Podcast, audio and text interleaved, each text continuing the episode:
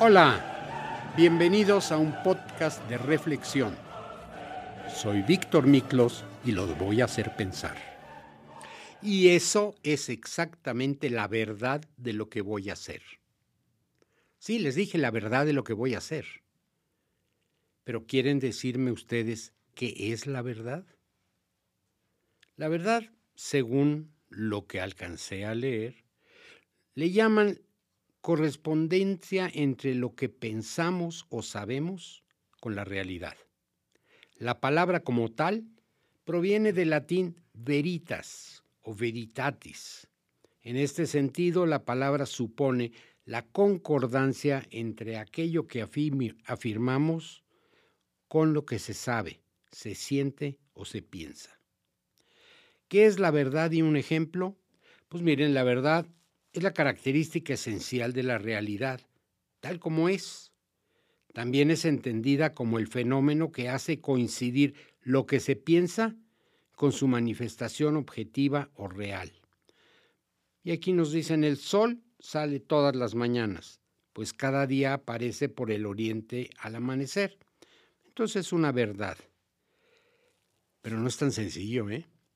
No sé si recuerdan ustedes, seguramente lo hacen, que han visto algunas de las series televisivas norteamericanas, donde en un juicio los testigos son llevados a un estrado, a un banquillo, y se les dice, ¿jura usted decir la verdad y solo la verdad?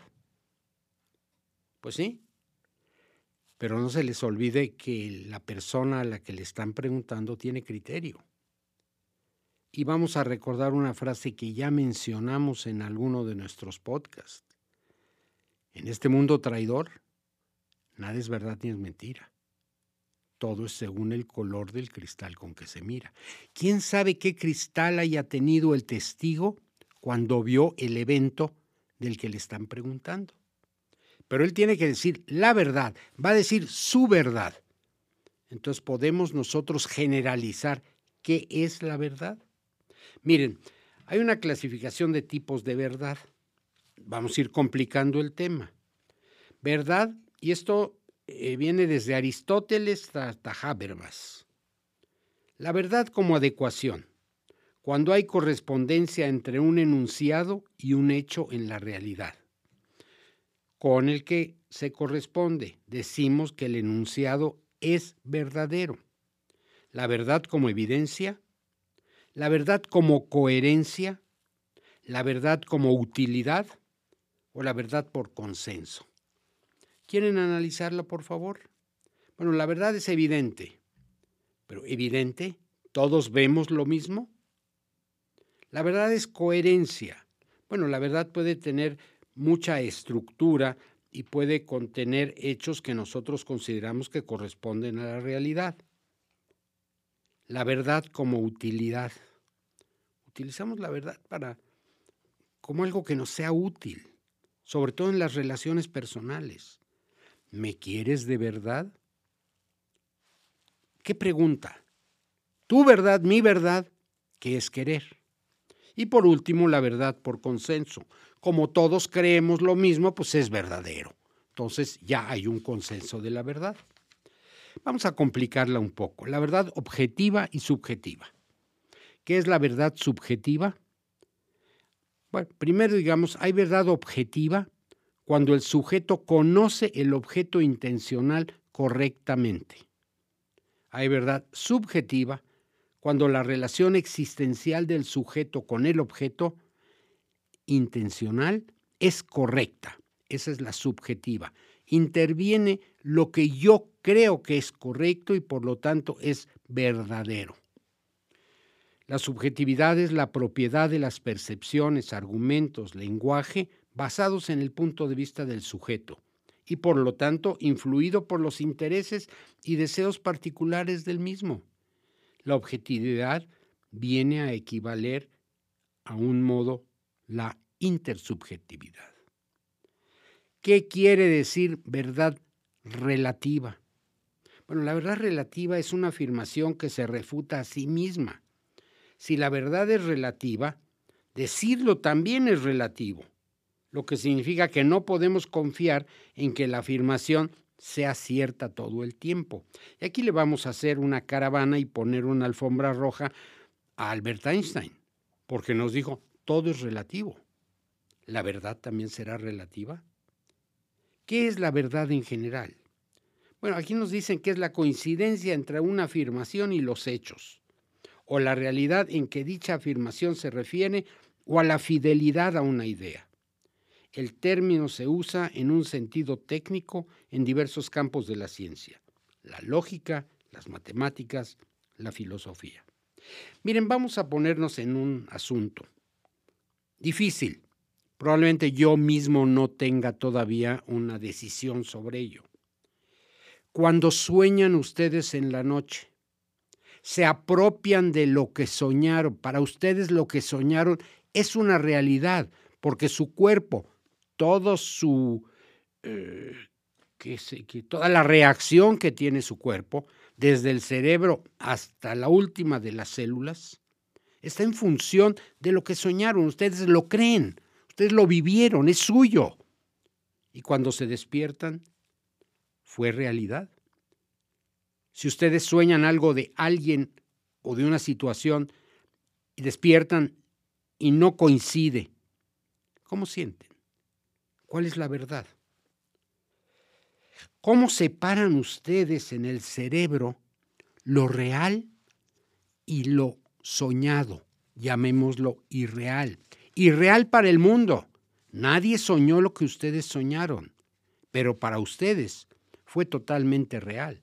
Es más, pueden ustedes tener hasta una, eh, qué sé yo, una vibración interna, un sentimiento importante provocado por el sueño. ¿Eso lo hace real para ustedes? Y cuando platican con la persona a la que le dicen el sueño, es que realmente esto sucedió. Espérame, lo soñaste. ¿Dónde está la verdad? ¿Lo que él soñó o lo que la gente le dice? Déjenme hablarles de algo que me encontré y me parece muy interesante. Y habla de disociación y trastornos disociativos. Llegué a esta parte del podcast, cuando llegó a mi mente, me acuerdo, visitaba la reina de Inglaterra a uno de estos ah, lugares donde residen personas que se creen alguien más de lo que no son. Y entonces entra la reina, llámenlo ustedes, a una sala y ve a un señor con la mano sobre la parte del estómago y dice, pues yo soy Napoleón Bonaparte. Él cree que es Napoleón. Para él esa es su verdad. Y no lo van a sacar de ahí. Y como eso, si ustedes quieren ir no a un extremo como estas personas que están recluidas en los sanatorios o lugares adecuados, pero en general hay mucha gente que tiene su propia verdad y muchas veces no coincide con la de nosotros. Entonces vamos a hablar en el podcast de la verdad. Déjenme leerles esto de disociación y trastornos disociativos. La disociación implica una desconexión entre la mente de una persona y la realidad del momento presente. Esa realidad puede ser externa a la mente con respecto al mundo que lo rodea, o interna, y entonces la persona se desconecta de su propia actividad mental. Esta desconexión es una estrategia que la mente usa para enfrentarse a momentos graves, también llamados momentos o situaciones vitales traumáticas. Estos momentos como una sensación de indefensión junto a una respuesta emocional negativa intensa, estímulos internos o externos asociados a este evento traumático. Esto puede desencadenar la disociación que protege a la mente de la sobrecarga que suponen estos eventos y sus recuerdos, pero impiden a la mente procesarlos e integrarlos y además puede convertirse en una primera respuesta de la mente al estrés. Yo diría que esto es lo que llamamos con frecuencia me voy a fugar, me voy a salir de esta situación tensa y me voy a otro mundo y voy a crear mi realidad. y por eso es verdadera. Esta disociación puede experimentarse ocasionalmente y ser transitoria, por lo que no representaría un problema más allá del momento en que se presenta, y siempre depende la intensidad de la misma.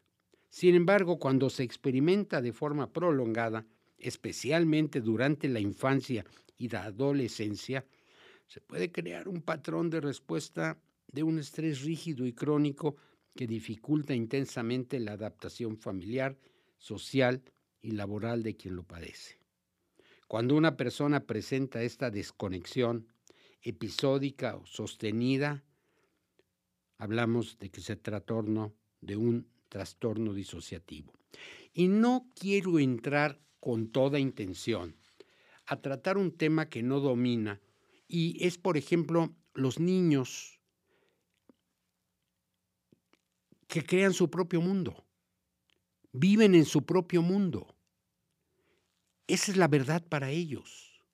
Inclusive, si quieren ustedes ir al extremo, encuentren una persona con estos trastornos mentales y le dicen, oye, ¿eres feliz? Y la respuesta es es su mundo, es su verdad. Y por eso cuando nosotros queremos contestar esta pregunta, como la mencionamos en el podcast, ¿qué es la verdad? Nos encontramos con algunos problemitas. Miren, déjenme decirle lo que publicó un señor Rigoberto Pupo Pupo, y no soy tartamudo, así se apellida. En la historia de la filosofía, el problema de la verdad siempre ha sido objeto de reflexión. Diversas definiciones e interpretaciones han tratado de aprender un contenido que aparentemente resulta inaprensible y huidizo. Miren, él destaca cinco conceptos por su recurrencia y empleo. La verdad como correspondencia y relación. La verdad como revelación. La verdad como conformidad a una regla. La verdad como coherencia. Y la verdad como utilidad. Menciona a un señor abagacano, que ha sido la más difundida, habla de la segunda, que es una revelación. incluso es posible encontrar más de una en distintas filosofías, pero algunas de esas son irreductibles, no se excluyen. Tema que no voy a tratar tampoco, por ejemplo, la cuestión religiosa. Alguien que ha sido educado durante toda la, bueno, desde su infancia y todo, con ciertas ideas, y les han dicho, esta es la verdad, esta es la persona que nos habla de la verdad, puede estar tan convencido como otro que ha sido educado bajo otros principios o bajo otras costumbres y para él es su verdad. Y aquí nos encontramos. Definamos lo que es verdad. La verdad como correspondencia y relación del pensamiento con las cosas implícitamente está presente en la filosofía presocrática y de modo determinado y explícito en Platón. Verdadero, señala el filósofo, es el discurso que dice las cosas como son. Falso, el que las dice como no son. En ese sentido, es la verdad. En esta misma dirección comprensiva aparece la metafísica de Aristóteles. Negar lo que es y afirmar lo que no es, lo falso, en tanto que afirmar lo que es y negar lo que no es, es lo verdadero. Repito, negar lo que es y afirmar lo que no es, es lo falso. En tanto que afirmar lo que es y negar lo que no es, eso es lo verdadero. El primero, que la verdad está en el pensamiento o en el lenguaje, y no en la cosa o en el ser. Fíjense bien lo profundo de esto. En la mente aparece, ¿será verdad o no será verdad? Y nosotros hacemos la justicia, nosotros establecemos el juicio.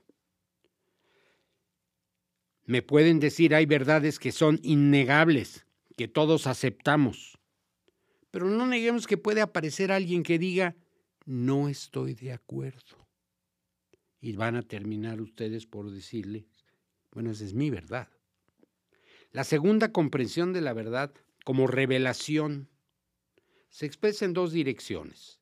Revelación inmediata al hombre en las sensaciones, en la intuición, en fin, como fenómeno empirista.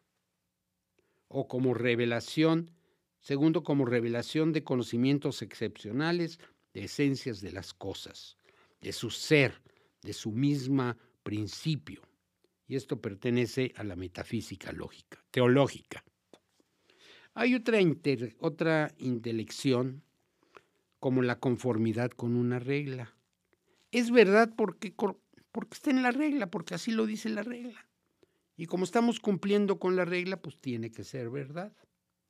Aquí existe, por ejemplo, que para San, San Agustín también existe una ley en torno de la cual se puede juzgar todas las cosas de conformidad con ella. En la filosofía de Kant, se continúa esta línea de pensamiento, pero la conformidad respecto a la ley se reduce solo al momento formal de la verdad, es decir, del pensamiento en general, en conformidad con las leyes generales necesarias del entendimiento. Los neocantianos, particularmente la escuela de Baden, exageran la tesis de Kant, pues la conformidad a la regla como criterio formal de la verdad se hace extensivo hasta determinarse como su última definición. Y así vienen todas las afirmaciones de los filósofos. Aquí, por ejemplo, nos dice, el concepto de verdad como utilidad está presente en muchas formas de la filosofía de la acción, particularmente en el pragmatismo. Pero el primero que lo esboza fue Nietzsche, al identificar lo verdadero con lo apto para la conservación de la humanidad. Todo el pragmatismo, especialmente James, identifican la verdad con la utilidad. Una concepción semejante se desarrolló en Unamuno en su vida con Don Quijote. El tema de la verdad históricamente ha sido recurrente, no deja de serlo en la actualidad. Sin embargo, como en muchos problemas, filosóficos complejos ha primado la unilateralidad de enfoques en su tratamiento. A pesar de los múltiples intentos valiosos de acercamiento al problema, en el criterio no se ha logrado un enfoque integrador de la verdad, donde el conocimiento, el valor, praxis, comunicación sean considerados como mediaciones centrales en su construcción y despliegue. Como verán, todos los filósofos nos proporcionan alguna cuestión relativa a la verdad. Miren, la verdad es un proceso y el resultado del devenir humano. Cada generación construye verdades limitadas por la historia y la cultura y al mismo tiempo participa de lo absoluto. Lo absoluto y lo relativo son momentos inseparables, constitutivos de la verdad en su unidad y diferencia. Si ciertamente la verdad se construye en la actividad humana, esta representa el modo de ser del hombre a través de la praxis, del conocimiento, los valores y la comunicación, fundados en las necesidades, los intereses y los fines del hombre. Al hombre no solo le interesa qué son las cosas, cuál es su esencia, sino ante todo, para qué le sirve qué necesidad satisface o qué asunto resuelve. Por eso en la praxis, conocimiento y valor son inmanentemente son inmanentes al proceso mismo de la develación de la verdad. ¿Quién puede negar que la educación, la cultura, la ciencia no son tropológicos? Y aquí me fui a buscar el significado de tropológico. Tropo significa vuelta giro, cambio. Por lo tanto, es el tratamiento de los cambios, de los giros. Y aquí es donde nos lo dice. Este lenguaje tropológico no se puede aislar del proceso constructivo de la verdad. Debe evitarse reproducir los vicios de otros paradigmas que han quebrado por su elitismo excluyente.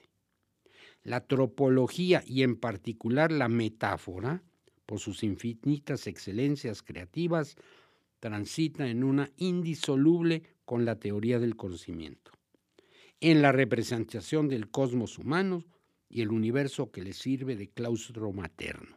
Y viceversa, la gnoseología imprime cauces nuevos expresivos a la sintáxica. Miren, unido a estas valiosas ideas de cómo la tropología se enriquece siguiendo el cauce contemporáneo del desarrollo de la gnoseología, no, gnosis es conocimiento, logía es tratado. Esto nos lo explica. Hay muchas ideas, pero creo que me estoy acercando a terminar la confusión. En mi criterio, el acceso a la verdad requiere de una concepción compleja y flexible que priorice un enfoque de integralidad, incluyente en la aprehensión de la realidad asumida. Este concepto muy interesante. Busquemos la verdad con sentido histórico, cultural, humano, imaginación, razón utópica y vocación ecuménica incluidas. Una concepción del saber como integralidad abierta al diálogo a la crítica y a la comunicación, que puede ser una alternativa posible de construcción de la verdad, incluyendo, por supuesto, propiamente las ciencias naturales. Una verdad que separe la esencia humana de la existencia de los espacios históricos, culturales, en que realmente se aprende, resulta ficticia y no resiste la prueba de la praxis social. Creo que ya los confundí bastante con estos, ¿verdad? Ahora ya saben ustedes cuál es la verdad. Van a entender cuando alguien hable con ustedes si les está diciendo la verdad, su verdad, la verdad aprobada por todo mundo, reconocida por todo mundo. Miren, y para parecer divertido esto, les voy a leer algunas frases célebres que se han dicho relativas a la verdad. ¿Qué impide decir la verdad con buen humor? a cada uno su verdad. A la verdad no se llega solo por la razón, sino también por el corazón. Este es de Pascal. Antes que el amor, que el dinero, que la gloria, dame la verdad. Antes que nada, sé verídico para contigo mismo. Y así, tan cierto como la noche sigue al día, hallarás que no puedes mentirle a nadie. Como hay hombres consagrados de por vida a la defensa de una sola verdad, hay otros votados con un solo error. Con el tiempo es mejor una verdad dolorosa que una mentira útil. Este es de Tomás Mann. Nosotros la conocemos aquí que más vale decir la verdad que, una, que la más suave eh, mentira es mejor que la más dolorosa verdad. No sé si recuerdan ustedes haber escuchado algo parecido. Mira, cuando estés en duda, di la verdad. Esto lo dijo Mark Twain. Cuando la verdad se digna venir, su hermana la libertad no va a estar muy lejos. Cuando la verdad sea demasiado débil para defenderse, pues va a tener que pasar al ataque. Cuando se discute, no existe superior ni inferior, ni títulos, ni edad, ni nombre. Solo cuenta la verdad.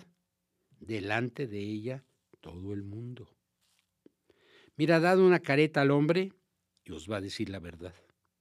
Decir la verdad es imposible o inefable. El camino a la verdad es ancho y fácil de hallar el único inconveniente estriba en que los hombres no lo buscan.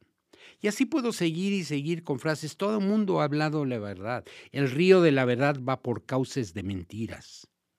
El tiempo, eso lo dijo Rabinat Tagore.